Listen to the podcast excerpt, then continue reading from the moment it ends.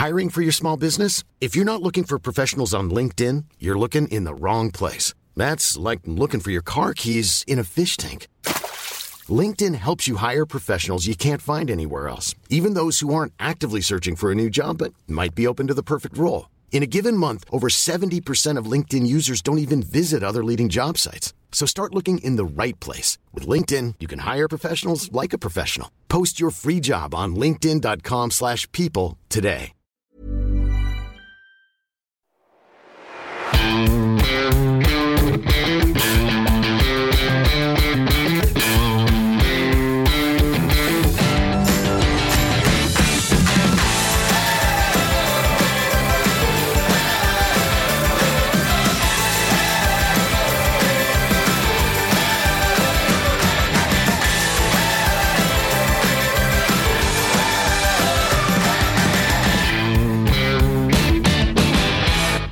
Moin Moin und herzlich willkommen zu einer neuen Folge des Finanzrocker Podcasts. Mein Name ist Dani Kort und heute habe ich Christian Sachs vom Finanzblog Bergfahrten zu Gast. Und er lebt mit 54 Jahren von seinen Dividendeneinnahmen und wir sprechen in 70 vollgepackten Minuten über seinen Vermögensaufbau, sein Portfolio, finanzielle Unabhängigkeit und den Schritt vom Angestellten zum Privatier. Das ist eine sehr interessante Folge gewesen mit etwas anderen Einblicken in das Leben eines Privatiers. Und ich bin Christian sehr dankbar, dass er gleich gesagt hat, dass er im Podcast zu Gast sein möchte. Und ja, ich bin gespannt, wie die Folge bei dir ankommt. Und wir gehen jetzt ab zum Interview mit Christian. Auf geht's. Meine Leitung geht heute nach Österreich zu Christian Sachs und er betreibt den Finanzblock Bergfahrten und berichtet dort über sein Einkommen aus Wertpapieren. Herzlich willkommen im Finanzrocker Podcast, Christian. Du kommst gerade aus dem Urlaub, oder? Da musst du ja sehr erholt sein. Ja, hallo Daniel. Dankeschön. Ja, ich war zwei Tage Bergsteigen, ein verlängertes Wochenende und mir geht's gut, ja. Das freut mich zu hören. Du lebst jetzt mit 54 äh, von deinen Dividenden und das ist ein Schritt, auf den viele Investoren und auch viele Hörerinnen und Hörer dieses Podcasts hinarbeiten. Wieso hast du denn diesen Schritt über zehn Jahre vor der Rente gewagt? Ja, bei mir war das so, ich habe 36 Jahre gearbeitet, also ich habe mit 15 Jahren schon zu arbeiten begonnen mit einer Lehre und äh, bin dann 2016 arbeitslos geworden mhm. und wollte dann eigentlich Plan A weiterarbeiten und habe Job gesucht und habe mir aber Zeit genommen. Also ich hatte ein Jahr mir in den Zeitplan gelegt, dass ich sage, okay, es muss mir Spaß machen, mhm. Ich möchte nicht so weit pendeln, äh, finanziell soll es zumindest nicht so abwegig sein, dass, dass das überhaupt keinen Spaß mehr macht. Und dann habe ich halt Job gesucht, ein paar Monate. Das hat sich dann eher schlecht entwickelt oder nicht positiv entwickelt. Mhm. Und in der Zeit habe ich dann eine Menge Finanzbücher, die ich mal nur ins Regal geschoben habe, rausgeholt und wieder zum Lesen angefangen. Und dann sind wir, ist mir der Bodo Schäfer über den Weg gelaufen wieder. Mhm. Und der hat dann geschrieben, man muss seine Komfortzone verlassen, damit was weitergeht, so ungefähr. Mhm. Und da haben wir gedacht, okay, Montag bis Freitag Job machen ist nicht unbedingt die Komfortzone verlassen. Das ist eher der Komfort. Man kriegt am Monatsletzten Gehalt und ist es eigentlich so in die Richtung gegangen, dass ich schon ein bisschen an den Ausstieg gedacht habe. Mhm. Und dann war ein wesentlicher Punkt, habe ich dann ein Zitat gefunden. Das habe ich mir da jetzt dahergelegt, weil mit Zitaten, mhm. das sollte man genau nehmen. Das ist der Bernhard Baruch, also amerikanischer Finanzier. Mhm. Der hat mal gesagt, es gibt tausend Möglichkeiten, sein Geld auszugeben, aber nur zwei Geld zu verdienen. Entweder wir arbeiten für Geld oder Geld arbeitet für uns. Mhm. Und wie ich das gelesen habe, habe ich mir gedacht, ja, genau das ist jetzt der, die, der Lichtblick oder der Sonnenschein. Die Jobsuche hat mir nicht gefallen und, und es ist nicht gut gelaufen. Aber ich könnte ja mal überlegen, ob das Geld für mich arbeitet, statt ich weiterhin für das Geld. Mhm. Und daraufhin habe ich mich dann sozusagen hingesetzt, habe Kalkulation gemacht, Kassabuch habe ich sowieso geführt, das heißt, ich gewusst, was ich ungefähr ausgeben werde. Ja. Und somit habe ich dann gesagt, okay, ich mache ein Projekt. Das war 2016. Ja. Äh, ich möchte 13 Jahre, bis ich eigentlich zur, die staatliche Pension erhalte, sozusagen von meinen Einnahmen leben. Mhm. Wie hoch waren denn damals die Erträge, die du im Monat erhalten hast? Also damals waren es noch etwas weniger. Da waren es so um die 1000 Euro mhm. in der Größenordnung. Ich hatte aber in Wien eine Wohnung, die habe ich mir gekauft 1988, damit ich nicht pendeln muss. Also ich bin aufgewachsen, so 50, 60 Kilometer außerhalb von Wien. Mhm. Und dann war die nächste Überlegung natürlich, eigentlich brauche ich nicht zwei Wohnsitze, also ein Wochenendhaus in, in Niederösterreich, im Weinviertel da. Mhm. Und das ist mein Bauernhof und eine Wohnung in Wien. Und das war dann eigentlich die schwierigere Entscheidung, was mache ich mit der Wohnung in Wien? Mhm. Vermiete ich sie oder verkaufe ich sie? Aber mit dieser Entscheidung habe ich dann gesagt, okay, das wird sich ausgehen, das müsste sich ausgehen. Das eine Jahr oder fast Jahr, wo ich arbeitslos war, habe ich 1500 Euro bekommen. Mhm. Und da bin ich über die Runden gekommen. Also das hat funktioniert. 1000 habe ich so ungefähr aus den Wertpapieren schon gewusst, dass ich bekommen kann. Und die restlichen 500 Euro, da waren dann halt das Thema, dass ich das mit der Wohnung manage. Warum hast du sie verkauft und nicht vermietet? Ja, die Wohnung war, sage ich mal, etwas abgelebt. Das heißt, ich hätte es sanieren müssen komplett, mhm. bevor es hergibt. Und zweitens, ich habe länger nachgedacht, ob ich es mit einem Mieter noch die Wohnung halt sozusagen weiter behalten möchte. Das heißt, ich habe die Verantwortung für die Wohnung und dass der Mieter regelmäßig zahlt, keine Probleme macht, etc. etc. Und es hat sich dann ergeben, dass ich, das ist halt ein Mietshaus in Wien gewesen, mit ein paar Leuten gesprochen, ob sie nicht eine Wohnung zum Mieten suchen würden. Mhm. Und da, die haben mir alle gesagt, wir wollen sie kaufen. Und dann habe ich mal mit einem Immobilienmakler gesprochen, haben wir gesagt, okay, reden wir mal, was ist das wert? Und es war dann innerhalb von kurzer Zeit, habe ich es dann verkauft gehabt und ich glaube, dass es im Nachhinein jetzt zwei oder drei Jahre später die richtige Lösung war. Mhm. Und das Geld, was du durch den Verkauf bekommen hast, das hast du dann auch wieder in Aktien angelegt? Ja, ich habe mal 80 Prozent von diesem Verkauf habe ich gleich angelegt, also gleich investiert. Mhm. Und 20 Prozent von dem Verkauf habe ich mir mal als großen Notgroschen auf die Seite geräumt, weil man gedacht, okay, falls das mit der finanziellen Unabhängigkeit oder mit dem Leben aus den Finanzen nicht funktioniert, hast du zumindest einmal 30, 40.000 Euro auf der Seite liegen, dass du dich bewegen kannst. Ja. Und das habe ich dann erst ein halbes Jahr später dann investiert und momentan bin ich wieder so auf meinem Notgroschen, wo ich sage, ein Prozent vom Investment ist ungefähr der Notgroschen. Mhm. Ist, mir, ist mir vielleicht eh zu wenig, sollte vielleicht ein bisschen mehr sein. Okay. Wie lange investierst du denn schon in Aktien? Weil äh, das Vermögen, was du jetzt hast, das hast du ja nicht über ein paar Jahre aufgebaut, sondern das war ja schon ein langer Horizont. Ne? Ja, das ist ein extrem langer Horizont.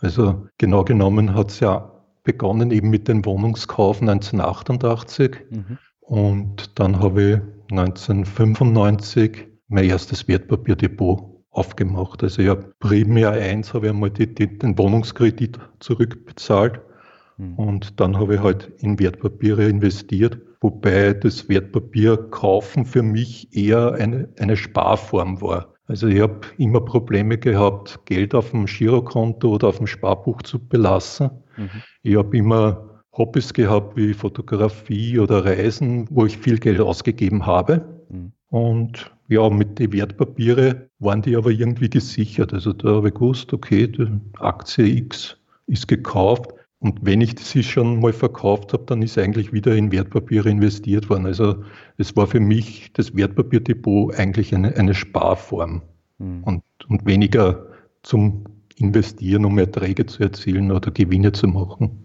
Mhm. Und das heißt, du hast jetzt ja über 24 Jahre angelegt und hast jetzt ein äh, staatliches Vermögen angehäuft. Wie, wie groß ist das Vermögen? Das Vermögen ist momentan so zwischen 560 und 580 schwankt. Mhm. Und du hast einen großen Peak nach oben. Das zeigst du ja auch sehr anschaulich in deinem äh, Blog. Kam das durch den Verkauf der Wohnung? Ja, das ist der Verkauf der Wohnung. Beziehungsweise ein Jahr davor, wie ich schon gesagt habe, dass ich zum Jobsuchen angefangen habe, mhm. hat die Firma auch einen Sozialplan gestartet. Also die wollte damals ein Drittel der Personal, des Personalstandes abbauen. Mhm. Und da äh, hat es dann ja einen Jahresgehalt quasi als Abfindung gegeben, dass, dass man die Firma, dass man dieses Angebot annimmt und, und die Firma verlässt. Und mhm. das war so der, der erste Peak und der zweite Peak dann die, der Wohnungsverkauf. Mhm. Und du hattest keine Skrupel, das ganze Geld dann in Aktien zu investieren? Na, nachdem ich vorher schon, weiß nicht, 22, 23 Jahre in, in Aktien investiert habe, mhm. habe ich auch schon die zwei, drei Crashes gehabt. Ja. Und ich, ich habe immer gut geschlafen. Wenn ich weiß, mein Aktiendepot schwankt mal, mhm. ja, es schwankt jetzt dann natürlich stärker. Also vom absoluten Betrag kann es natürlich jetzt da stärker schwanken als früher. Mhm. Aber ich sehe da jetzt da keinen der Anteil der Firmen ist gleich und das ist halt einfach der Mr. Market, der mal rauf oder runter zuckt. Mhm. Jetzt hast du ja gesagt, das sind so zwischen 1000, 1500 Euro im Monat, die du bekommst. War das für dich eine Umstellung zu dem Gehalt, was du bekommen hast? Weil ich nehme an, das war deutlich höher. Ja, also es war mehr als das Doppelte. Mhm. Was dazu kommt, ist natürlich, man hat ein, ein 13. oder 14. Gehalt noch bekommen für Urlaubsgeld, Weihnachtsgeld. Das fällt dann sozusagen flach. Aber wieder, das, mein Arbeitslosengeld war eben 1500 Euro. Das wäre für das oder war für das erste Jahr geplant. Mhm. Und nachdem ich gesehen habe, ich komme mit dem Geld über die Runden, war mir klar, dass ich mit 1300, 1400 Euro auch über die Runden kommen werde. Also es ist, es war ein gewisses Risiko, aber es ist für mich eine Herausforderung, dass, dass ich das schaffe. Mhm. Ja, bisher äh, funktioniert es ja in den zwei, drei Jahren auch gut für dich. Ja, also die erste Abrechnung, wo ich quasi ein, ein komplettes Kalenderjahr machen habe können, war 2018. Mhm. Und da habe ich monatlich 1400 Euro eingenommen und 1300 Euro ausgegeben. Also im Endeffekt sind wir 1200 Euro in einem Jahr übergeblieben. Mhm. Und wie ich gesehen habe, dass das so funktioniert, habe ich einen Bausparvertrag abgeschlossen. Mhm. Der macht wieder 100 Euro im Monat, zieht es wieder ab und in sechs Jahren bekomme ich dann einmal 7000 oder knapp 8000 Euro aus dem Bausparvertrag und habe dann wieder einen Polster für was anderes. Warum gerade ein Bausparvertrag? Weil ich eben das noch in die Sicherheit gehen wollte. Mhm. Das heißt, ich wollte einfach da einen zusätzlichen Polster für den Notgroschen, sage ich mal, kann der Bausparvertrag auch hier halten. Mhm. Es ist zwar vertraglich, ist man zwar gebunden, aber man könnte, wenn es hart auf hart geht, kann man ja einen Bausparvertrag dann vorzeitig auch beenden. Kostet vielleicht ein bisschen Rendite oder Spesen, aber als Notgroschen ist es für mich auch der Bausparvertrag da. Mhm. Du hast jetzt einen Blogartikel geschrieben zu deinen Einnahmen im August 2019, äh, ganz frisch der Artikel. Da kam es ja auch zu Umstellungen, beispielsweise von der Dividende von Banco Santander. Wie gehst du denn mit solchen Sachen um, wenn du die nicht einkalkulieren kannst? Ja, eigentlich sage ich mal, ich sitze es aus. Also ich schmeiße da jetzt da nicht die Nerven weg, wenn die jetzt da sagen, sie zahlen nicht mehr quartalsweise, sondern nur mehr halbjährlich. Mhm. Leider ist aber auch diese Bank einer der zwei oder drei Punkte, die, die momentan ziemlich im Minus sind in meinem Depot. Okay. Also schmeiße es, schmeiße es auch nicht, deswegen auch nicht raus. Mhm. Also den Verlust würde ich dann auch schwer wieder einholen können. Mhm. Du hast ja auch fehlende ETF-Auszahlungen erwähnt. Das heißt, äh, die verschieben sich dann einfach auf den September oder woran liegt es? Ja, die rutschen. Ja, das war einfach, dass die, die Bank das nicht mehr am, am Ultimo gut geschrieben hat. Mittlerweile ist es dann ein, zwei Tage später im September dann gut geschrieben worden. Mhm. Aber sowas musst du natürlich immer dann noch einkalkulieren. Ne? Naja, Monatsschwankungen, sage ich mal, sind relativ harmlos. Ungemütlich wird es halt dann, wenn eine Firma wie Kraft Heinz ein Drittel der Dividende mhm. kürzt oder General Electric dann einen großen Betrag. Mhm. Wie gehst du mit solchen Sachen um? Ja, ich habe mittlerweile sind es 100 Wertpapiere, davon sind 70 Aktien. Mhm. Das heißt, es ist sehr breit gestreut.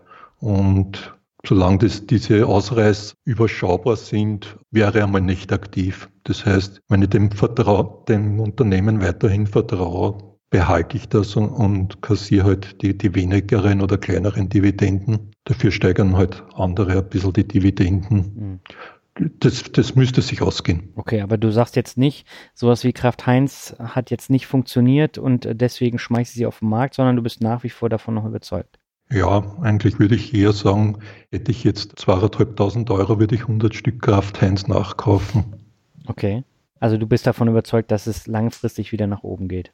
Ich behaupte, dass Lebensmittel langfristig äh, benötigt werden und dass, dass das eine Phase ist, wo einige schlechte Sachen zusammengekommen sind. Also gerade bei dem Kraft-Heinz-Thema glaube dass das innerhalb von ein paar Jahren wieder erledigt ist. Okay. Du hast von deinem Bauernhof schon erzählt, der ist ja auch ein bisschen älter. Ja. Und das heißt, äh, wenn da Reparaturarbeiten anstehen würden, dann müsstest du natürlich da auch nochmal investieren. Wie hm. kalkulierst du solche Eventualitäten ein? Ja, also der, der Bauernhof ist, ist ja zweigeteilt, muss man sagen. Das eine ist der Wohnbereich.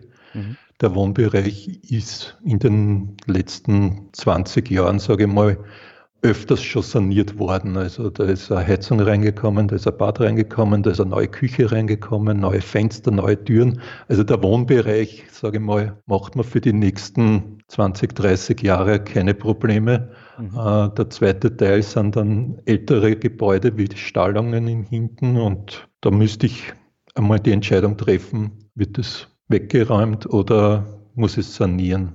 Und mhm. da würde ich sagen, bis dahin werde ich meinen Notgroschen ein bisschen aufbauen.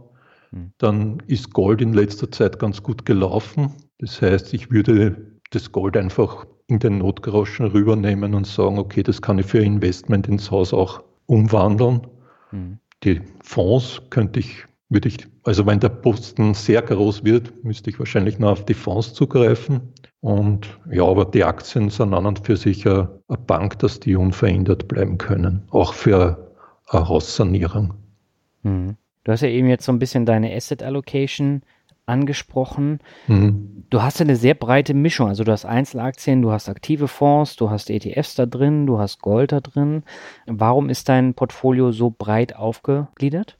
Ja, also angefangen habe ich mit Einzelaktien. Das, das war 1995, da habe ich mir kleine österreichische Aktien gekauft und dann wurden angeboten eben, dass man für Fonds Sparpläne aufmachen kann. Und das hat mir dann recht gut gefallen, dass ich eigentlich kontinuierlich in Fonds monatlich sparen konnte. Das heißt, ich habe von zwei, drei Jahre später schon parallel auf Fonds und auf Aktien gesetzt. Und wenn dann die Fonds mir nicht mehr gefallen haben, dann habe ich halt die Fonds verkauft und Einzelaktien wieder gekauft. Aber ich bin eigentlich parallel immer gefahren mit Fonds und mit Aktien. Mhm.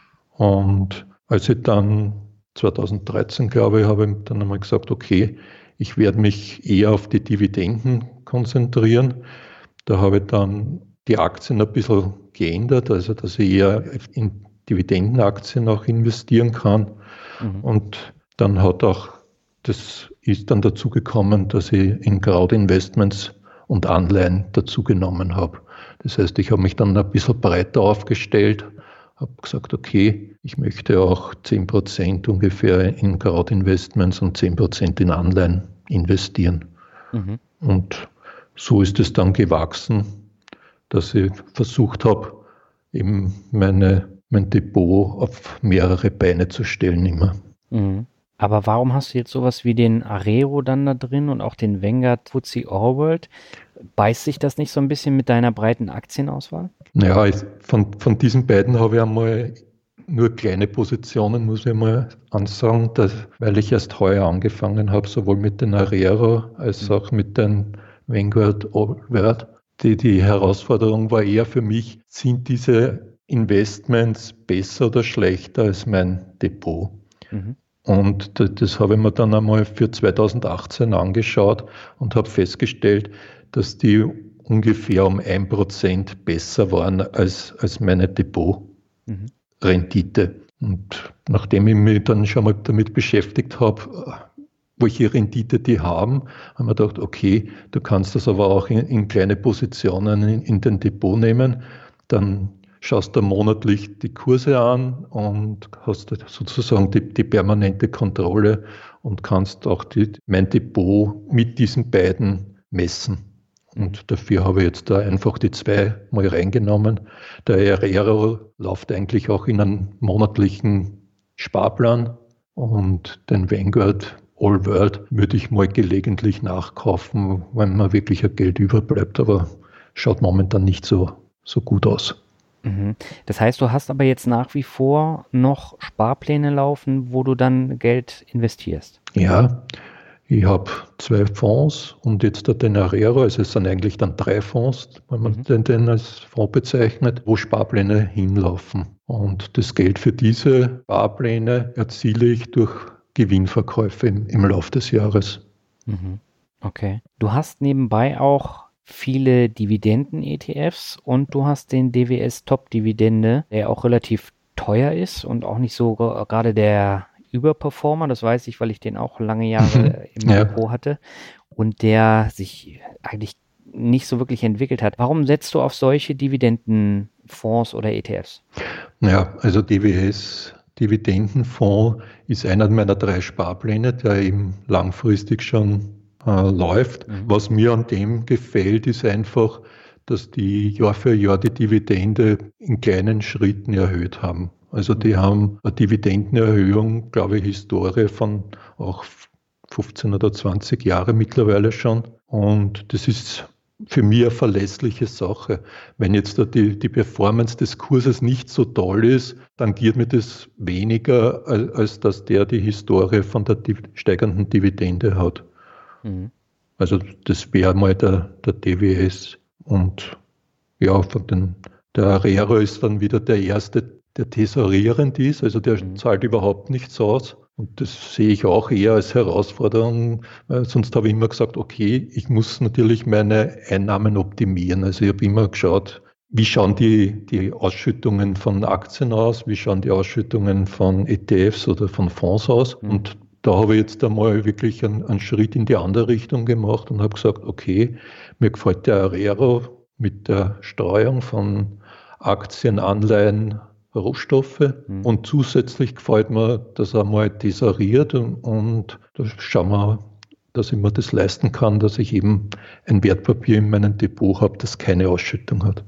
Mhm. Aber jetzt zum Beispiel der iShare Stocks Dividend äh, 100, der äh, hat ja, ich glaube, die 100 besten Dividendenzahler aus ja. Europa. Warum hast du den da mit drin? Ja, der, der, deckt sicher einige ab, die ich nicht im Depot habe, sage ich mal salopp. Und dieser 100 äh, teilt sich meines Wissens nach äh, global. Also der hat, meines Wissens hat er 40 Prozent US, 30 Prozent okay. 30 Prozent Europa, Entschuldige, mhm. und 30 Prozent Asia-Pazifik. Und da wollte ich eher auch auf dieses Asia-Pazifik irgendwo ein bisschen reinnehmen mhm. und habe da den 100er genommen. Ja, ich bin ein Fan von äh, globalen Sachen. Also das, auf der einen Seite möchte ich Einzelaktien, aber wenn ein, dann ein Fonds oder ein ETF global anlegt, sage ich mal, okay, der streut dann für mich auch etwas mit, wo, wo ich mich nicht auskenne, wo ich keine Einzelaktien kaufen werde. Mhm dann habe ich halt das Globale dann mit dem ETF oder mit dem Fonds.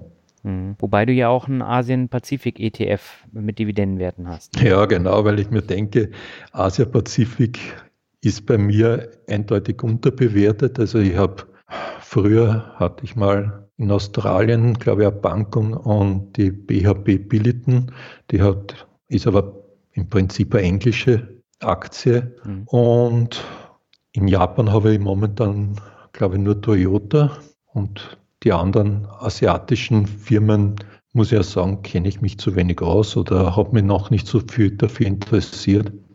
Und dafür habe ich den Asia-Pazifik reingenommen, zahlt Dividenden, investiert in 30 Unternehmen meines Wissens nach mhm. aus, diesem, aus diesem Rahmen. Und ja, gefällt mir eigentlich ganz gut. Hm. Ja, da kann ich das so absolut nachvollziehen, dass man die Märkte dann äh, breit gestreut über einen ETF abbildet. Weltweit bist du ja eigentlich von deinem Depot mit 70 Einzelaktien schon sehr gut aufgestellt. Ja, das ist richtig, aber ich habe zum Beispiel wenig Small Caps. Also ich habe gehe nicht in, in, kleine Unternehmen, sondern eher in die großen Indizes oder Aktien von, aus den großen Indizes, so muss man das eher dann sagen. Und ja, ich habe nichts Südamerika, ich habe nichts Afrika, ich habe keine Emerging Markets in Einzelaktien mhm. und da denke ich, dass ich eher in die Richtung mehr in ETFs ein bisschen gehen werde in Zukunft. Du hast ja generell auch ein Depot, was durchaus anders ist als das von ganz vielen anderen, denn du verzichtest überwiegend auf Tech-Werte wie jetzt Microsoft oder Apple. Die hast du, glaube ich, erst in den letzten Monaten, Jahren nachgekauft. Hm. Warum ist das so? Ja, irgendwo habe ich den, den Tech-Werte-Boom verschlafen oder ja, kann man wohl so sagen. Mhm. Es war mal der, der, dieser Dotcom-Crash, das hat mir mal irgendwo in der 2000er Sache hat mich irgendwo einmal von Technologie abgeschreckt. Also ich, ich war zwar nicht investiert, also in die Dotcom-Blase, aber im Hinterkopf war das halt irgendwo Technologie ist großes Risiko, um das mal so zusammenzufassen. Mhm. Und dann kann ich mir an Amazon erinnern, dass die zu Beginn enorme Verluste gemacht haben. Und ich habe eigentlich gewettet, dass, dass Amazon irgendwann einmal pleite gehen wird und die wir mein Paket nicht bekommen. Und ganz schlimm und die haben vielleicht mehr Geld schon. Und ja, im Nachhinein hat es sich natürlich ganz anders entwickelt, als, als man halt damals geglaubt hat. Mhm. Apple hat auch Phasen gehabt, bevor sie ihre ersten iPods und Musikplayer gehabt haben, haben die auch eine extreme Krise gehabt, wo man nicht gewusst hat, ob Apple die, über die Kurven kommt und, und, die sozusagen so positiv sich entwickeln wird. Also ich habe, ich sag mal, die, die Tech-Werte am Anfang nicht ignoriert, sondern eher gemieden sogar. Mhm. Und im Nachhinein sind sie immer teurer geworden, haben wir keine Ausschüttungen gehabt, also keine nennenswerten, sage ich mal. Und damit waren sie wieder uninteressant. Also wenn ich dann für eine Aktie meines Erachtens KGV-Werte zahlen muss, die, die, die enorm sind und ich bekomme keine Dividende, von der ich nicht leben kann, war das dann auch kein Thema für mich. Mhm. Und so gesehen habe ich also den, den Anstieg der Tech-Werte komplett versäumt, um das mal so zusammenzufassen. Mhm. Stattdessen hast du aber so Werte wie 2000 Aktien von Banco Santander, da haben wir eben schon mal kurz drüber gesprochen. Mhm. Eine der größten Werte von dir ist äh, General Electric mit 1000 Aktien. Ja. Das macht dann aber schon was aus, wenn die arg nach unten gehen, so wie sie, wie es in den letzten Jahren gemacht haben. Ne? Ja, das ist richtig. Also die Banco Santander habe ich mir gekauft, weil die eben auch in, in Südamerika tätig sind. Also mhm. da wollte ich mir, habe ich gesagt, okay, super, nimmst der spanische Bank, die zahlt quartalsweise Dividenden, ist mit der Sprache eben in Südamerika vertreten, macht dort Geschäfte und das hat mir gefallen. Und ja, dem bin ich noch treu. Also die, die Banken generell sind momentan in Europa ja nicht wirklich in einem Kurs hoch, sondern wenn ich mal an die deutschen Banken denke, wo, wo die herumkrebsen, ist das ja auch ein Trauerspiel. Mhm. Es ist aber auch Österreich nicht viel besser und die europäischen Banken, ING, DIBA, läuft auch nicht gut. Also es ist generell, dass die Banken mal nicht gut laufen. Aber ich glaube, dass das, das einfach eine Branchenverschiebung ist, die sie wieder in, in die andere Richtung schlagen wird. Mhm. Und ja, zu General Electric.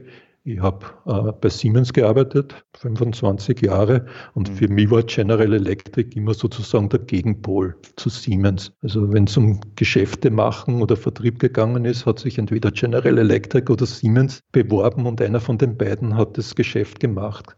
Also es gibt schon noch andere Industriefirmen, aber, aber so war das in meinem Hinterkopf halt gespeichert. Und ich wollte dann eigentlich beide Firmen im Depot haben, weil ich gesagt habe, okay, Entweder macht die eine das Geschäft oder die andere und ich habe es beide im Depot, also gewinne ich. Hm. Ja, General Electric hat offensichtlich massivere Managementprobleme in den letzten Jahren schon. Also das ist ja nichts, wo das von heute auf morgen gefallen ist. Ich glaube, jetzt bin ich mittlerweile eh schon bei 50 Prozent Verlustzone ungefähr. Mhm. Was natürlich im Vergleich zu dem Gesamtmarkt, der sich gut entwickelt hat, ja. traurig ist. Nichtsdestotrotz gehe ich davon aus, dass sie zumindest wieder ins Plus komme damit.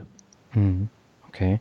Du hast viele Positionen, die relativ klein sind und andere Positionen, wie jetzt General Electric oder auch Vodafone hast du 5000 Aktien, GlaxoSmithKline hast du 1000 Aktien, Telefonica hast du 1000 Aktien.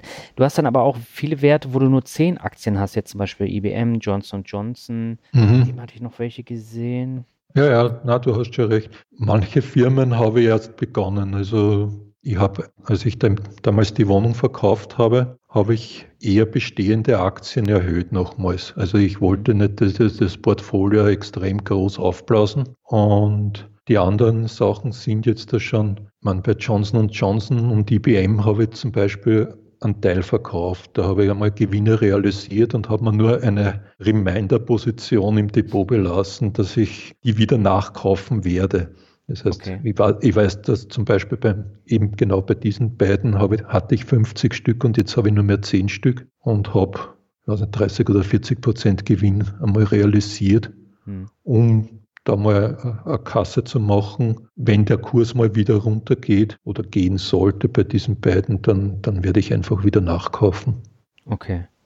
Und du hast aber jetzt nicht die Angst, dass das einfach zu groß und zu unübersichtlich wird, ne? gerade bei so vielen kleinen Positionen. Ja, also ich wollte eigentlich nicht dreistellig werden mit den Wertpapier, Wertpapierpositionen. Ja. Jetzt ist es mir heuer doch gelungen. Na, ich will jetzt einfach die, die, die, die Reißleine ziehen. Ich sage, die 100 Positionen ist die Obergrenze und nur wenn eine rausfällt, kommt eine neue wieder rein. Also es geht sich kleingedruckt nur auf einer A4-Seite aus, aber da, da muss man schon gut lesen können, dass man die, das Depot auf einer A4-Seite sich zusammendruckt oder ausdruckt. Ja. Du hast Crowdinvesting schon erwähnt. Die sind ja bei dir auch aufgeführt auf dem Blog. Warum spielt Crowdinvesting so eine große Rolle und äh, warum nicht P2P-Kredite, wo du ja mit kleineren Summen viel breiter diversifizieren kannst? Ja, also zwischen Crowd-Investments und P2P ist für mich ein, ein sehr großer, wesentlicher Unterschied. Mhm. Äh, für meine Crowd-Investments habe ich entweder mit den Leuten von der Firma selbst gesprochen oder ich habe mir die Firma selbst angeschaut oder ich habe zumindest einen Vortrag von Geschäftsführer gehört und habe einen, direkten Kontakt zu den Firmen. Okay. Der wird auch hauptsächlich in Österreich oder ja, es, mittlerweile sind es ein oder zwei deutsche Firmen auch dabei, mhm. wo ich sage, okay, wenn es da Probleme gibt, kann ich dorthin fahren und, und, und, mal an den Tisch klopfen. Aber wenn die P2P in Estland oder Lettland oder wo die zu Hause sind, ihren Browser oder ihre Homepage abdrehen, dann stehe ich ziemlich blöd da. Nicht? Also mhm.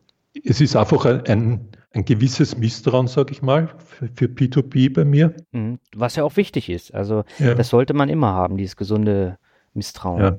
Ich habe im letzten Jahreswechsel habe ich mir das mit P2P eben überlegt mhm. und habe eben auch das als Ansparform genommen. Ich zahle 100 Euro im Monat und das Pandora. Mhm ein und habe aber vor, dass ich mit Ende des Jahres die 1200 Euro dann da rausnehme und irgendeine Aktie oder ein Fonds oder ein, ETF investiere. Und dann lasse ich wieder 1200 Euro zusammenkommen bei P2P und nehme das einfach als, als nicht wegen der 6,75 Prozent Rendite, die man sich jedes Tag am Computer anschauen kann, sondern einfach als Ansparform, um mitzuspielen, sage ich mal. Das, das würde ich eher in die Kategorie Spiel P2P hm. geben. Also es ist kein Investment für mich. Okay. Beim Crowdinvesting ist es aber überwiegend so, dass du in Nachrangdarlehen investierst. Das heißt, wenn das Projekt pleite geht, schaust du ja genauso in die Röhre, wie wenn eine P2P-Plattform pleite geht. Ja, Risiko ist, ist auf jeden Fall gegeben. Mhm. Ich habe dann versucht, zumindest die hochriskanten Sachen, wo dann 7% aufwärts versprochen werden, die habe ich mal rausgenommen. Mhm. Ich habe auch einige von diesen Crowd-Investments, sage ich mal, sind Firmen, die ich kenne. Also das eine ist zum Beispiel eine Möbelfirma, die ich seit 30 Jahren kenne. Mhm. Dann habe ich einfach ein Darlehen gegeben mit 3 Prozent. Da gehe ich davon aus, dass nichts passiert. Oder das andere ist ein Weingut, 20 Kilometer entfernt. Da mhm. kann ich mal am Abend zum Heurigen gehen und, und schauen, wie es ihnen geht. Ja. Okay. Dann sind halt 5000 Euro dort investiert und, und die zahlen vielleicht nur 3 oder, oder 4 Prozent Rendite. Aber das sehe ich mal relativ sicher und gelassen. Ja, es kann, kann natürlich passieren, dass, dass auch ein, ein Crowd-Investment pleite geht. Ich habe versucht, zumindest einmal das Risiko zu minimieren, indem ich eher in Firmen investiere, die keine Start-ups sind, sondern die seit mindestens fünf Jahren oder was schon Geschäfte machen, mhm. die Gewinne machen. Einiges sind Energiewerte, also wo du nachher in äh, Strompanels investieren kannst oder in Windkraftwerke. Ja, kann auch passieren, dass das schief geht, aber ich sehe das Risiko bei Crowd-Investments geringer als bei P2P. Hm, okay. Wie bist du bei der Aktienauswahl damals vorgegangen? Ja, die Aktienauswahl geht bei mir im Wesentlichen nach der Branche und nach dem Land. Also der erste Punkt ist an und für sich, ist die Firma in einem der großen Indexe enthalten. Also Dow Jones, sage ich mal, DAX, der Eurostox 50, für Österreich halt der ATX mhm. oder der Schweiz der SMI. Wenn die einmal dort gelistet ist, sehe ich mal das Risiko übersehbar, dass, dass die Firmen gut arbeiten und, und auch, auch längerfristig weiterarbeiten werden. Mhm. Und dann habe ich mehr oder weniger geschaut, dass ich mit den Branchen einen Gleichklang finde, dass, dass, dass ich nicht zu einseitig in die eine Branche gehe und auf der anderen Seite auch, dass ich mit den Währungen beziehungsweise eben auch beim Euro, in den Euro-Ländern in ein paar Länder reingehe und das somit habe ich das dann gestreut. Mhm. Und bevor ich jetzt einen Kauf mache, schaue ich natürlich schon nach, äh, wie war die Kursentwicklung in den letzten 50 Wochen und äh, wie schaut das KGV aus, wie ist die Dividendenrendite, wie hat sich die Dividende in den letzten Jahre entwickelt. Passt die Firma überhaupt in, in mein Portfolio? Bin ich nicht zu schwer lastig schon für Banken oder Energie oder Öl oder sonst irgendwas? Also das ist ein längerfristiger Punkt, wo ich sage, bevor ich einen Kauf mache, schlafe ich einige Nächte drüber und schaue mir das genauer an. Mhm. Du hast auch einige REITs im Depot. Da war die Dividendenrendite wahrscheinlich ausschlaggebend. Ja, das eine ist die Dividendenrendite, die natürlich interessant ist. Das zweite ist, nachdem ich meine Wohnung verkauft habe 2016, mhm. habe ich eigentlich kein Investment mehr in Immobilien mhm. gehabt. Und so gesehen fange ich mit den REITs und die eine oder andere Einzelaktie für Immobilien möchte das wieder aufbauen. Mhm. Jetzt äh, habe ich mir die Frage gestellt, als du die Entscheidung getroffen hast, sozusagen Privatier zu werden, wie bist du denn da vorgegangen? Was hast du denn alles umstellen müssen, als du den Schritt zum Vollzeitinvestor gemacht hast, also beispielsweise Krankenkasse oder sowas? Und war das jetzt arg aufwendig oder ging das relativ einfach? Es war eigentlich gar nicht so aufwendig wie, wie befürchtet. Also wie, das eine hast du schon genannt, das eine ist einfach die Krankenkasse die man sich selbst organisieren muss oder selbst versichern muss. Da bin ich aber genau bei dieser Krankenkasse geblieben, die ich auch von der Firma gehabt habe. Und in der Zwischenzeit war halt das eine Jahr, wo, wo das Arbeitsmarktservice die Krankenkasse übernommen hat. Und ja, das, der zweite Punkt war eben, das Arbeitsmarktservice sich abzumelden, also sich zu rennen, dass man sagt, man, man hängt nicht mehr am Tropf der, der staatlichen Vorsorge. Und ja, das waren die zwei Punkte, die, die eigentlich wesentlich waren. Schwieriger war eigentlich, dass regelmäßige Einkommen nicht mehr da ist. Mhm. Also das, das macht einem dann schon, gibt dann zu denken. Also als erst hat man natürlich 14 Monatsgehälter, wo man sagt, okay, wenn es mal Probleme gibt, gibt es dann einen doppelten irgendwann im Juni oder im November. Mhm. Dann beim Arbeitslosengeld hat man zumindest einmal noch diese Hilfe, dass man sagt, okay, am Monatsletzten gibt es das Geld. Und dann muss man eigentlich irgendwann einmal den, den Schritt machen und sagen, okay, es gibt kein regelmäßiges Geld mehr. Mhm. Du musst einfach deine Einkommen so verwalten, dass das mit den Ausgaben übereinstimmen. Mhm. Würde es denn funktionieren, wenn du eine Familie hättest mit Kindern? Wäre das machbar? Ich denke mal, finanziell würde es sich, würde es sich wahrscheinlich nicht ausgehen. Mhm. Also ich habe zwar jetzt ein Auto, ich habe das Haus, wo ich wohne, ich gebe meine 1400 oder 1300 Euro im Monat aus, aber für eine Familie ernähren wird sich wahrscheinlich nicht ausgehen. Also mhm. zumindest nicht in der finanziellen Situation, wo ich selbst bin. Mhm. Du hast noch elf Jahre, bis du deine Rentenlücke schließen kannst und dann tatsächlich auch die Rente bekommst. Ja. Dann kommt natürlich ganz viel Geld jeden Monat rein. Was ändert sich denn dann für dich, wenn du die staatliche Rente erhältst? Äh, wirst du dann vielleicht zum Kreuzfahrttourist oder wie gibst du das Geld aus? Äh, müsst mich schrecken mit einer Kreuzfahrt. das ist so ziemlich das, das, Schlimmste, was ich mir vorstellen kann. Na, ich lebe sparsam. Mhm. Also zumindest die letzten 30 Jahre schon und, und, an dem wird sich in den nächsten zehn Jahren wahrscheinlich auch nichts äh, wesentlich ändern. Das heißt, ich, ich komme mit dem über die Runden, das ich habe. Mhm. Wenn dann das große Geld kommt, werde ich mir leisten, dass ich wieder mehr reisen werde. Das ist, ist momentan habe ich das jetzt ein bisschen nach hinten geschoben. Mhm. Früher habe ich bis zu zwei Fernreisen im, im Jahr gemacht. Momentan gehe ich heute halt lieber in die Alpen Bergsteigen. Mhm. Aber nichtsdestotrotz wird dann wahrscheinlich die Reiselust wieder größer werden. Die Investitionsmöglichkeiten werden auch größer sein. Also der Buffer wird sicherer sein. Ja, aber an und für sich mit einem, einem großen Wertpapierdepot fühlt man sich schon relativ sicher. Also es ist nicht, dass ich sage, okay, jetzt da werde ich Hunger leiden oder Wasser und Brot zu mir nehmen. Ich lasse mir es gut gehen und der Anreiz ist einfach, mit den Einnahmen sozusagen über die Runden zu kommen. Hm. Ja, aber die Umstellung wird dann natürlich ähm, trotzdem nochmal ein bisschen was anderes sein. Und du bist ja dann auch elf Jahre älter. Das heißt, der Körper muss ja dementsprechend dann auch noch fit genug sein, dass du dann die Reisen dann auch mitmachen kannst. Ne? Ja, die, die Herausforderung, sage ich mal, man darf nicht nur auf das Finanzielle schauen, man muss natürlich auf seinen Körper und auf seine Gesundheit auch schauen. Also ich bin eher der sportliche Typ, ich gehe joggen, ich mache gelegentlich Yoga, habe eine Rudermaschine, wo ich gelegentlich rudere. Mhm und Bergsteigen habe ich eh erwähnt. Und man kann auch mit 60 oder 65 einige Berge besteigen. Die 7.000 und 8.000er habe ich dann eh nicht mehr vor. Ja, und für das andere wird es dann reichen.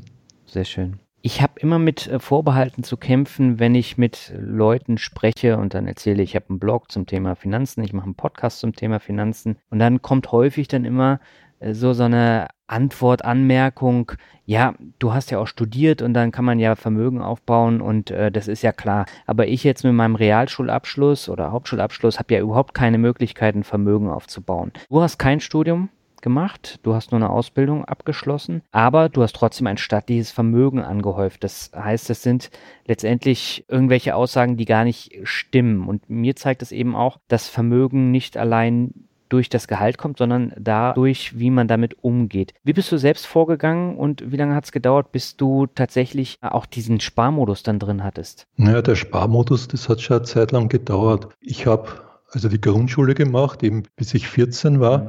habe dann eine Handelsschule, also eine kaufmännische Schule begonnen die hätte drei Jahre gedauert. Nach einem Jahr habe ich das abgebrochen und habe gesagt, ich möchte Geld verdienen. Okay. Also ich, ich habe mit 15 begonnen, meine Lehre und habe ab 15 Geld verdient, mhm. um das mal salopp zu sagen.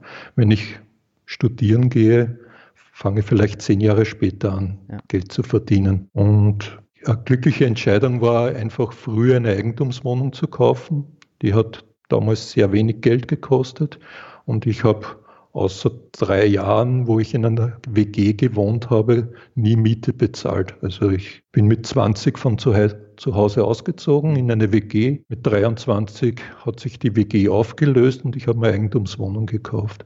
Und hatte aber auch beruflich Glück. Also ich, ich hatte äh, mit meiner Lehre als Industriekaufmann bin ich dann in eine Branche gekommen, und war in der Kommunikationstechnik tätig. Mhm. Da hat dann die Firma gesagt, naja, mehr Gehalt können wir Ihnen nicht zahlen, aber wir können Sie am Erfolg beteiligen, also am vertrieblichen Erfolg. Mhm. Ich war damals verantwortlich dafür, für die kaufmännischen Zahlen, für diese Teams und für diese Vertriebsleiter und habe dann gesagt, okay, super, wenn ich keine fixe Erhöhung bekomme, dann steige ich halt in einen Vertriebsvertrag rein mhm. und bekomme sozusagen Prämien, wenn das Geschäft gut läuft. Und da muss ich sagen, das ist über 15 Jahre, fast 20 Jahre sehr gut gelaufen. Mhm. Also ich habe gut verdient, muss ich schon dazu sagen. Mhm. Aber gut verdienen und gut sparen sind ja zwei Paar Schuhe, ne? Ja, das ist zwei Paar Schuhe, genau. Du hast ja gesagt, wie ist es mit dem Sparen? Ja. Äh, ich hatte am Anfang massive Probleme mit dem Sparen. Ich hatte Hobbys, Fotografie, wo ich jährlich mal die Kameraausrüstung komplett neu gekauft habe, mhm. mit, weil eben die technische Entwicklung weitergegangen ist. Analoge äh, Fotografie am Anfang, dann die digitale Fotografie, wie sie sich weiterentwickelt hat. Dann hat mich irgendwann meine Hausbank mal angeschrieben und hat gesagt, äh, Herr Sachs, äh, wir müssen sprechen. Und damals hatte ich mein Girokonto sechs Gehälter überzogen und bin dann zu der Bank hingegangen und die haben gesagt, okay, wir bieten Ihnen einen Kredit an, Sie brauchen nicht 12% Zinsen zahlen, sondern nur 6%. Mhm. Das hat mich alles nicht sonderlich noch tangiert, also da war es so um die 30 vielleicht. Mhm. 25, zwischen 25 und 30 irgendwann. Dann hat mir die Bank, äh, ich kann mich erinnern, 150 Schilling verrechnet. Das sind so 12 Euro mhm. für diesen Brief, den sie mir geschickt haben. Und dann war ich wirklich sauer, weil ich 12 Euro bezahlen musste, statt dass sie mich anrufen und sagen, kommen Sie vorbei, haben sie mir einen Brief geschrieben und ich habe 12 Euro für den Brief bezahlt. Daraufhin habe ich bei der Bank alles gekündigt und bin auf eine Online-Bank umgestellt. Und das war der, der, gute Schritt. Ich hatte dann permanent sozusagen meinen Kontostand vor Augen. Mhm. Also ich hatte am Computer halt Online-Banking. Früher bin ich einmal im Quartal hingegangen, habe mir den Kontoauszug geholt, habe den Kopf geschüttelt, habe Löcher reingemacht, habe es in Ordner gehängt und das Thema war erledigt. Ja. Als ich dann sozusagen die Möglichkeit hatte, mir, wenn ich will, täglich das Minus anzuschauen, war das dann der wesentliche Schritt, dass ich einfach gespart habe, dann zu sparen begonnen habe. Mhm. Und dann habe ich einfach gesagt, okay, erster Schritt, Girokonto, besser gesagt, dann halt den Kredit, um das Girokonto auszugleichen, auf Null zu bringen, dann Wohnungskredit ausbezahlen und dann ist das Depot losgegangen. Also ich hatte die ersten sieben, acht Jahre massive Probleme, um mit dem Geld zurechtzukommen. Mhm. Aber wenn du das einmal gelernt hast, dann lässt dich das eigentlich nicht wieder los. Und bei dir merkt man das ja auch wieder. Ne? Ja, es ist eine wesentliche Umstellung, dass man sich bewusst macht, das Geld kommt nicht automatisch. Ja? Mhm. Also auch, auch wenn man einen Job hat oder so, es kann ja sein, dass man den Job verliert oder man kann krank werden oder man braucht Hilfe für die Familie, das Geld oder irgendwas. Also man, es war irgendwo dann der Punkt, wo ich gesagt habe, okay, ich brauche einen Notgroschen. Also ich möchte mein Girokonto ausgeglichen haben und ich möchte einen Notgroschen haben. Und das Wertpapierdepot war dann für mich immer auch quasi ein Notgroschen. Ein großer Notgroschen irgendwann einmal. Ich wollte dann 200.000 Euro erreichen mhm. und das habe ich dann, glaube ich, 2013 oder 2014 ist es dann gelungen. Eben nach den Crashes erst, nach einer langen Phase. Und dann war die totale Entspannung da. Ich habe 200.000 Euro am Wertpapierdepot. Puh, mir kann kaum mehr was passieren. Und, und es ist so, wo Tauben sind, fliegen Tauben zu. Also dann merkt man plötzlich, okay, die Einnahmen von den Dividenden steigen und ja, dann kann man Urlaub machen. Das ist schon, der Urlaub ist schon bezahlt mit den Dividenden, kein Problem. Mhm. Man bewegt sich einfach mit einem ausgeglichenen Konto oder mit einem größeren Depot leichter, als wenn man dauernd am Minimum oder am Überzug hängt. Ja, das ist tatsächlich so. Und äh, du lebst dann tatsächlich auch ein bisschen einfacher und du kannst Entscheidungen eben auch einfacher treffen, als wenn du mit dem Rücken zur Wand äh, stehst und auf diese Einkünfte dann noch angewiesen bist. Ja, sicher. Wenn ich, wenn ich sage, jetzt ist mein Auto kaputt und ich brauche schon wieder einen Kredit, damit ich mal die Reparatur leisten kann oder irgendein Beispiel zu nennen, mhm. dann, dann oder das Konto überziehen, wenn, wenn's, wenn das notwendig ist, dann ist man immer sozusagen hinten nach. Diese Online-Bank hat mir damals gesagt, ah, wenn Sie 2500 Euro auf unserem Depot lassen, mhm. zahlen Sie keine Spesen. Das, das war auch so für mich irgendwie der Anreiz, habe ich mir gedacht, okay, ich lasse einen Gehalt einmal einen Monat liegen mhm. oder ein doppelten Gehalt, das Weihnachtsgeld zum Beispiel, und ab dann zahle ich keine Spesen mehr. Ich habe einen Notgroschen von zweieinhalbtausend Euro und der doppelte Gewinn ist, dass ich auch keine Spesen an die Bank zahle dafür mit solchen Schritten überlistet man sich irgendwie dann selbst. Nicht? Also man kommt dann aus dem Konsum raus oder aus dem Überzug und dann sagt, okay, da ist der Strich und, und bis zu diesem Strich gehe ich und nicht weiter. Ja, muss man einfach nur konsequent sein und langfristig das auch machen.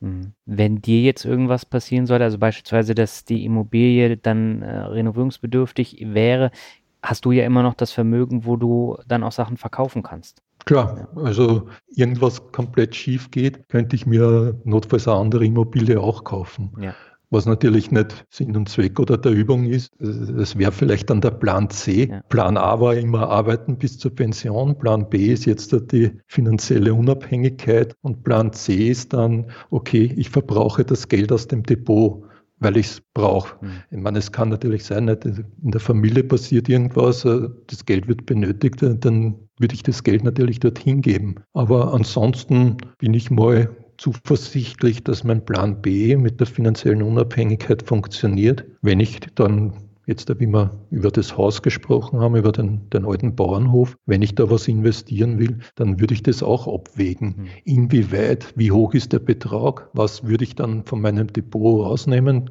Ich glaube, das habe ich am Anfang eh mal gesagt.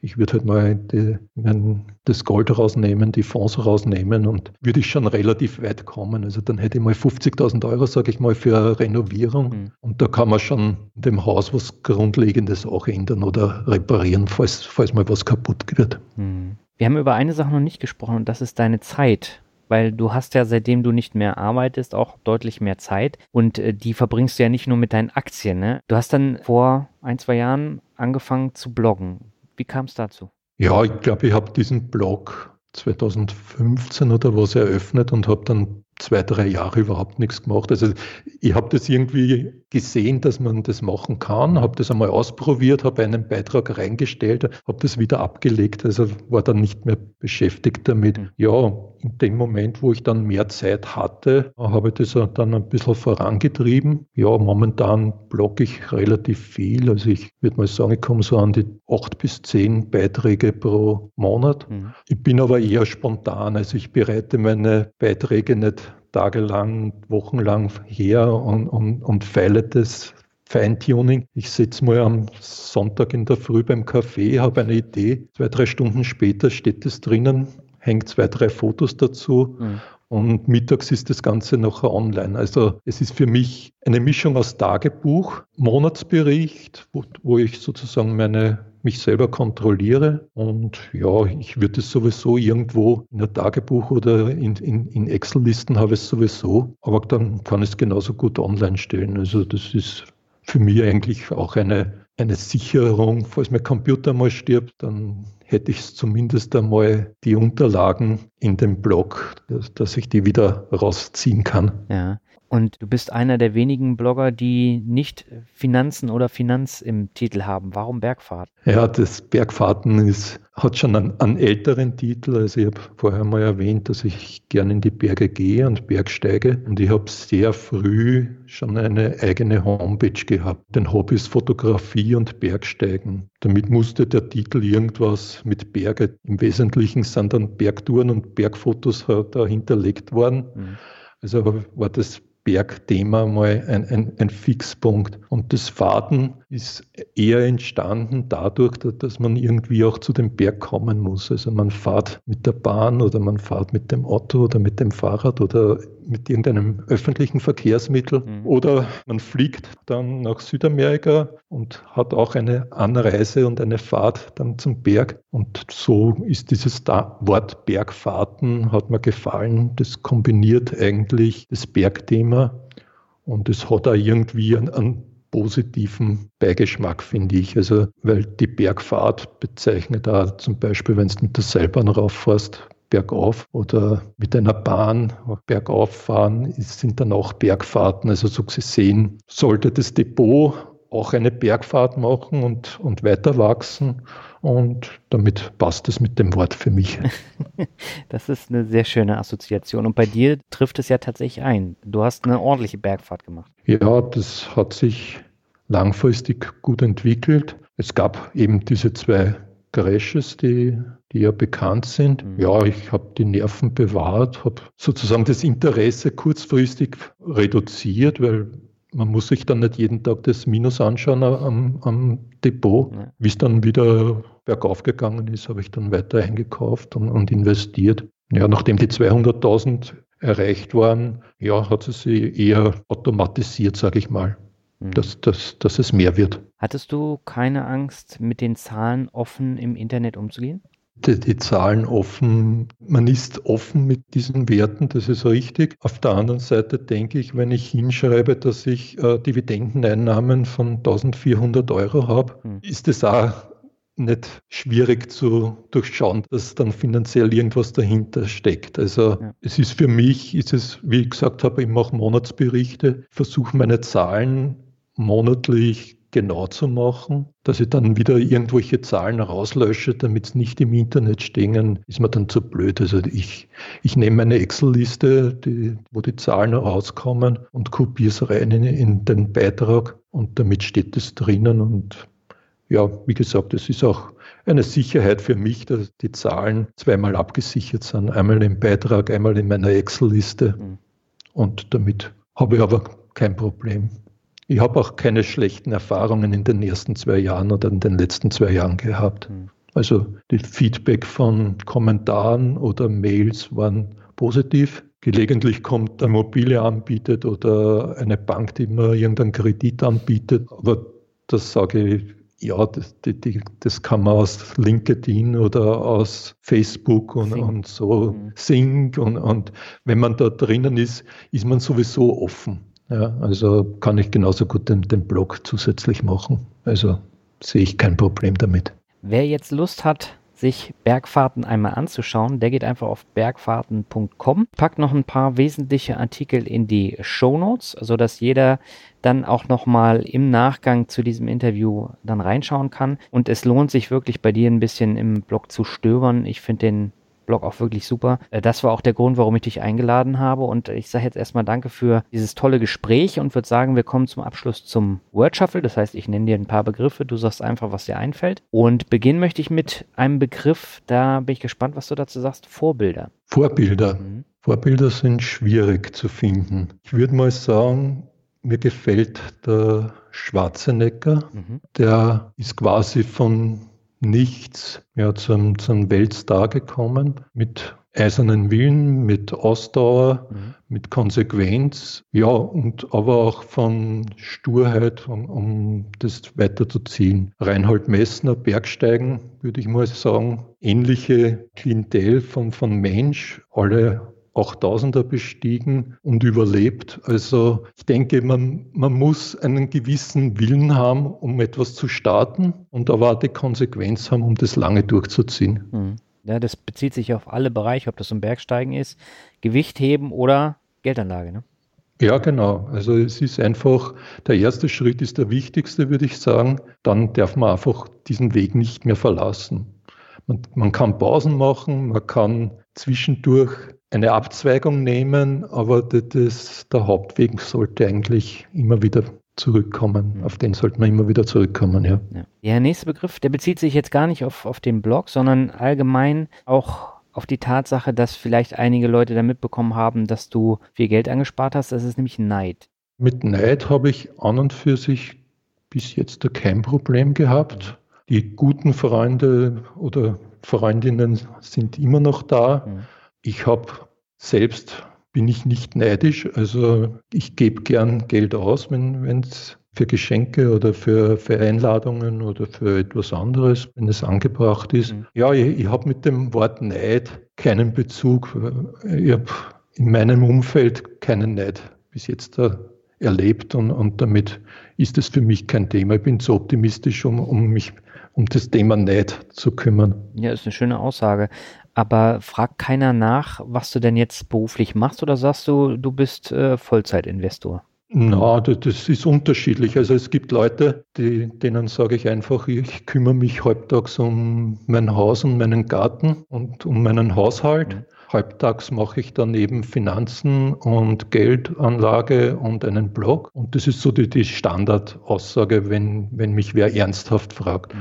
Ansonsten, ein paar haben mich gefragt, okay, ja, bist du jetzt schon in Pension? Sage ich, na, bin ich nicht. Also, ja, suchst du Job? Nein, suche ich auch nicht. Also, es ist dann immer recht spannend, wie man dann den Leuten versucht zu erklären, dass man ohne staatlichen Zuschuss sozusagen trotzdem über die Runden kommen kann. Ja, finde ich interessant, weil ich glaube, in Österreich habt ihr noch weniger Anleger als wir hier in Deutschland, oder? Ja, da hast du recht. Also ich glaube, in, in, in Deutschland habt ihr irgendwo bei 10 Prozent und wir pendeln irgendwo zwischen 6 und 8 Prozent herum, habe ich mal einen Wert gehört. Mhm. Ja, es ist schade einfach. Die steuerliche Vergünstigung, die es mal für Aktien gegeben hat, die, die, die wurde dann mal gestrichen. Mhm. Also es gab mal die, die steuerliche Vergünstigung, wenn man Aktien ein Jahr behält, sind sie steuerfrei. Mhm. Also steuerfrei im Sinn von Gewinn, die man dann versteuern müsste oder nicht. Ja. Und das wurde dann still und heimlich mal von einem Finanzminister auf 25 Prozent Steuer erhöht. Mhm. Der nächste hat dann gesagt, naja, nehmen wir lieber 27,5, das ist doch besser als 25. So ist auch der Stand jetzt der Dinge und die Leute beschäftigen sich einfach nicht mit Aktien. Es interessiert sie nicht, dass ihr Geld im, am Sparbuch immer weniger wert wird. Mhm die Inflation frisst ihnen das weg. Ja, aber sie sehen die schlechten Nachrichten von den Crashes in den Nachrichten. Ja. Das merkt man sich. Man merkt sich, dass irgendeine Firma pleite gegangen ist oder dass es irgendeinen Skandal gegeben hat. Das Negative bleibt bei vielen Leuten hängen und das Positive oder die Chance werden, wird dann nicht gesehen. Ja, ja aber ich glaube, da haben Deutschland und Österreich genau die gleichen Probleme. Ja, ich glaube, im, im, amerikanischen und englischsprachigen Raum ist es wesentlich anders. Es liegt wohl auch daran, dass, dass man sich dort um seine Kranken- und, und äh, Pensionvorsorge selbst kümmern muss oder wesentlich mehr selbst kümmern muss. Bei uns ist man halt vom Staat getrieben und die sagen, okay, du zahlst 50 Jahre in die Pensionskasse ein und bekommst dann dein Geld. Ob das jetzt sicher und gut ist, ist die eine Sache. Aber ich denke, ein zweites Standbein zu haben, hat keinem geschadet bis jetzt. Ja. Kommen wir zum nächsten Begriff. Das sind mehrere Begriffe, aber du wirst wissen, was gemeint ist. Helden der finanziellen Freiheit. Ah, das Wort finanzielle Freiheit, also die Freiheit gibt es nicht. Mhm. Ja. Also man kann unabhängig sein. Also ich, ich sage gerne die finanzielle Unabhängigkeit. Ja. Ich bin unabhängig von einer Firma, die mir am Monatsletzten den Gehalt überweisen muss. Mhm. Bin unabhängig von einem Chef, der mir sagt, was ich Montag bis Freitag machen muss. Bin unabhängig auch, ja, sagen wir mal, von Almosen vom Staat in einer Arbeitslosensituation oder Krankensituation, dass ich mich vom Staat sozusagen mir das Geld abholen muss. Mhm.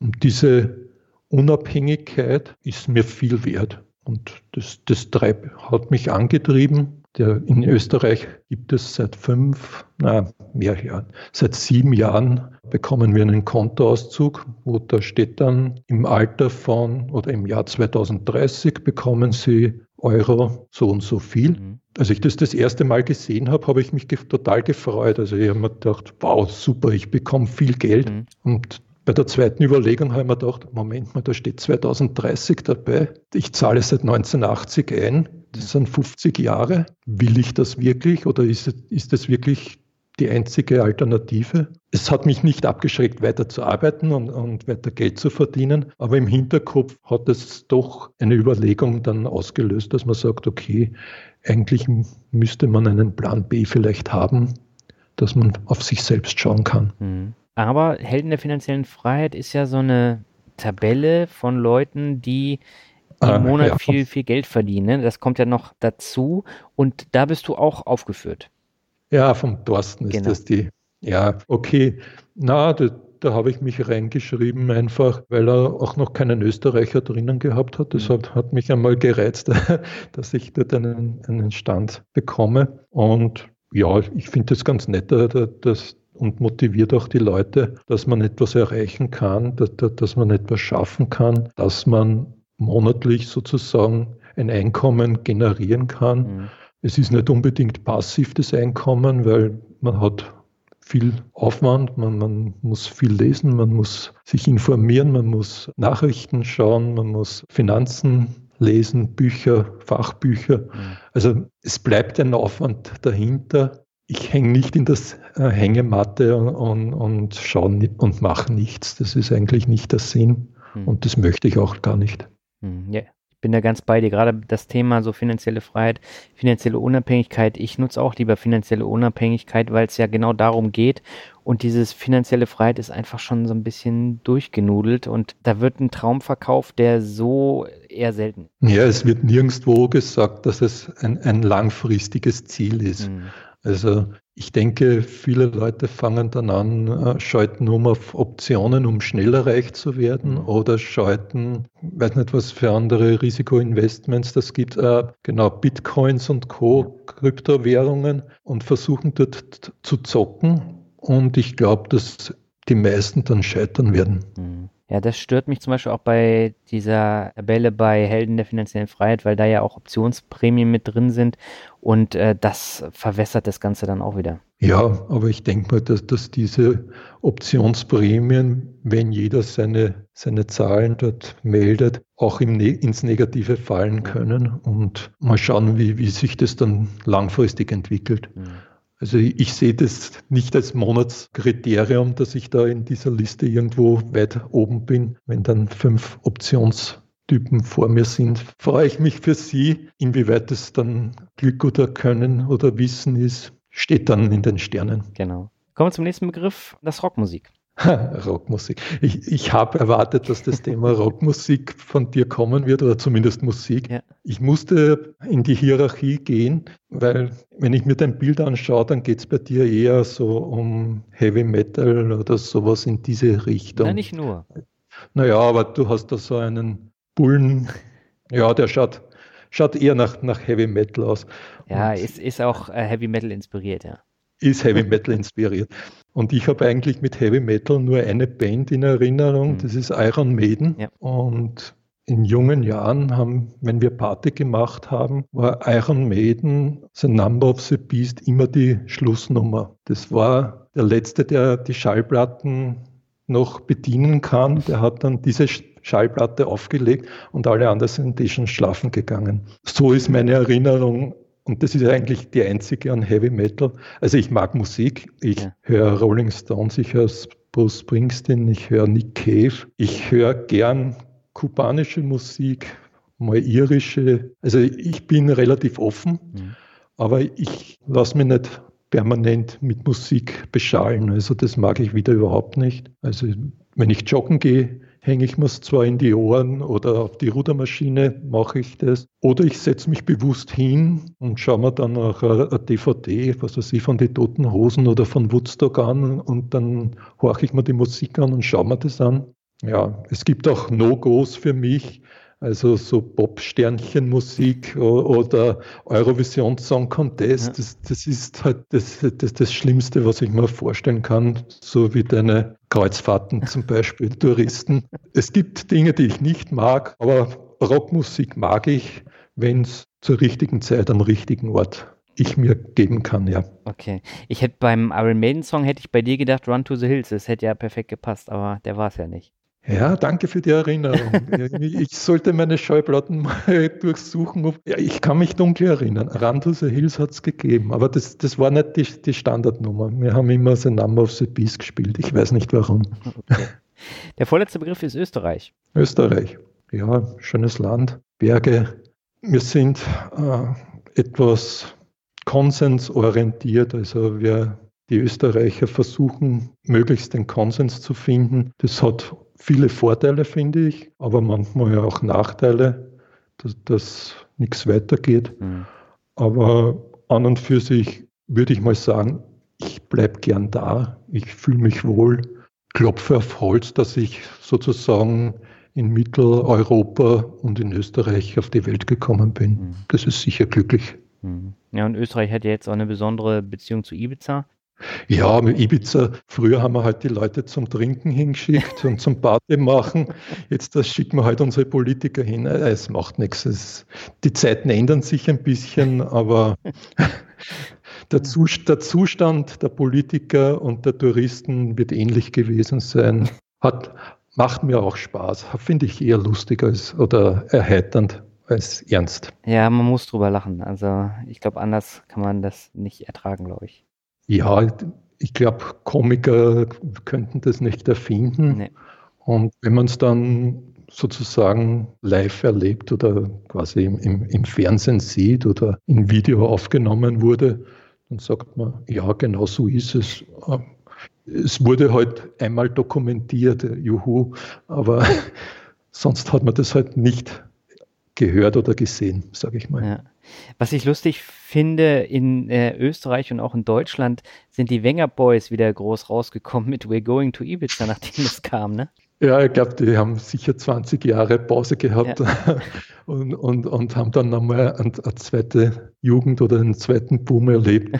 Aber ich glaube, sowas ist trotzdem eher kurzlebig. Also ich fürchte auch, dass die Wähler kurzlebig sind und, und das schnell wieder vergessen. Wir haben ja im September wieder Wahlen und mal sehen, ja, was da rauskommt. Äh, Achtung, Wortspiel, die Politik dann nicht so kurzlebig äh, wie das letzte Mal.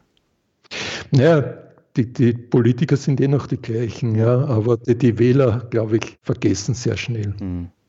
Na, ich bin gespannt, was da die Wahlen sagen. Und wir kommen jetzt zum letzten Begriff, das ist Glück. Glück.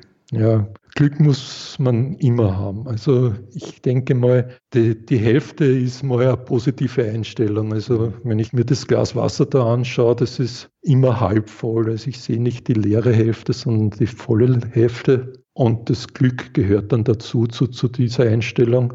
Das hat mit Gesundheit zu tun, das kann mit Job zu tun haben, das hat mit Beziehungen zu tun. Glück braucht man auch. Und, und man muss aber auch sich bemühen, da, da, dass man glücklich wird. Also man kann, es gibt Leute, die sind permanent unglücklich. Mhm. Aber die haben das Problem, dass sie nicht versuchen, glücklich zu sein. Also denen fehlt irgendwo das Glück zu finden oder zu spüren. Und wenn man schon positiv anfängt, kommt das Glück automatisch dazu. Sehr schön. Christian, das waren super tolle 80 Minuten. Ich glaube, äh, wir haben alle sehr viel von dir lernen können und nehmen auch eine ganze Menge mit. Und ich sage herzlichen Dank, dass du zu Gast warst. Dankeschön für die Einladung.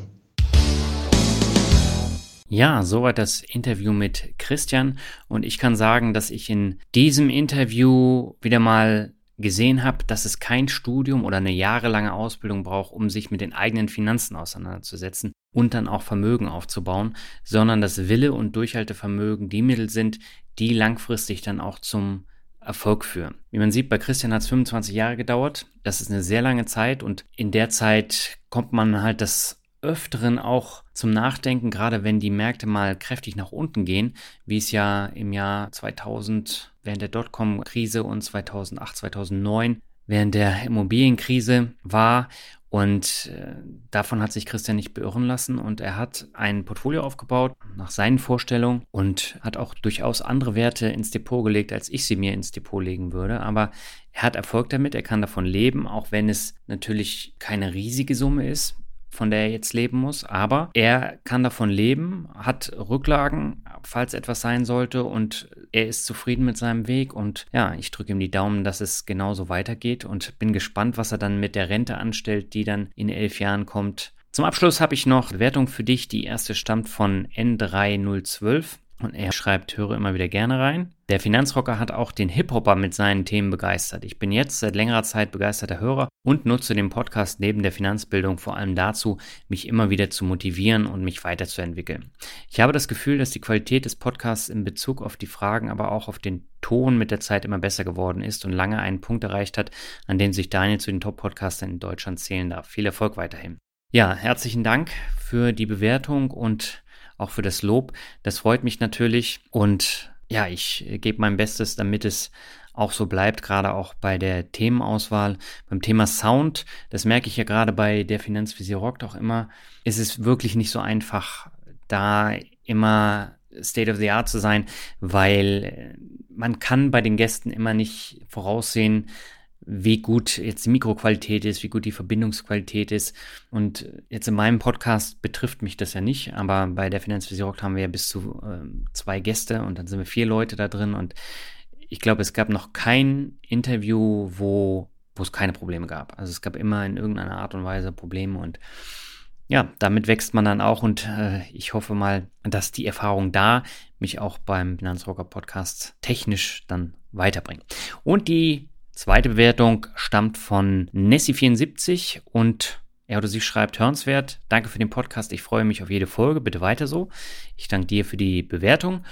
Und die letzte stammt von Marki13466 und er oder sie schreibt, bester Finanzpodcast. Ich höre mir täglich verschiedene Finanzpodcasts an und muss sagen, dass deiner am besten ist. Vor allem mit der Auswahl deiner Podcastgäste und Themen hebst du dich sonst von den immer gleichen Finanzthemen und Gästen positiv ab. Auch, dass du deine eigene Meinung vertrittst und deinen Gästen auch mal Kontra gibst, finde ich super. Ach ja, und zu den Nörglern, dass es zu viel Werbung wäre. Ich finde den Content deines Podcasts klasse und freue mich wie ein kleines Kind, wenn es mal wieder eine neue Folge gibt. Gegen mehr Werbung habe ich nichts einzuwenden. Mach einfach weiter so. Ja, vielen Dank äh, für die Bewertung. Das freut mich und gerade das Thema Kontra geben, da ist mir bewusst, da muss ich auch noch ein bisschen weitergehen, aber es wird äh, zumindest im nächsten Jahr mindestens eine Folge geben, wo ich jetzt schon weiß, dass es kontrovers diskutiert wird. Und da freue ich mich auch schon drauf und ich glaube, von diesen Folgen kann ich dann auch am meisten lernen. Ja, damit bin ich am Ende angekommen. Wenn dir der Podcast gefällt, würde ich mich natürlich unheimlich freuen, wenn du auch bei iTunes eine Bewertung abgeben könntest, denn nur dann bleibt der Podcast weiterhin sichtbar und von daher sind die Bewertungen und die Abos bei iTunes natürlich auch ein wichtiges Mittel, um in den Charts weiter oben zu landen. In der nächsten Folge habe ich einen Honorarberater zu Gast, der ganz unterschiedliche und interessante Aussagen auch trifft. Wir sprechen unter anderem darüber, wie man sein Vermögen absichert, falls irgendwas äh, sein sollte, worauf man achten muss. Und wir sprechen noch über eine ganze Menge mehr. Und das ist ein sehr, sehr interessanter Podcast-Gast, der auch noch nie vorher in einem Podcast zu hören war. Und ja, mir hat das Interview sehr viel Freude gemacht. Und ja, darauf kannst du dich freuen. Und jetzt sage ich erstmal herzlichen Dank fürs Zuhören und bis zum nächsten Mal. Ciao.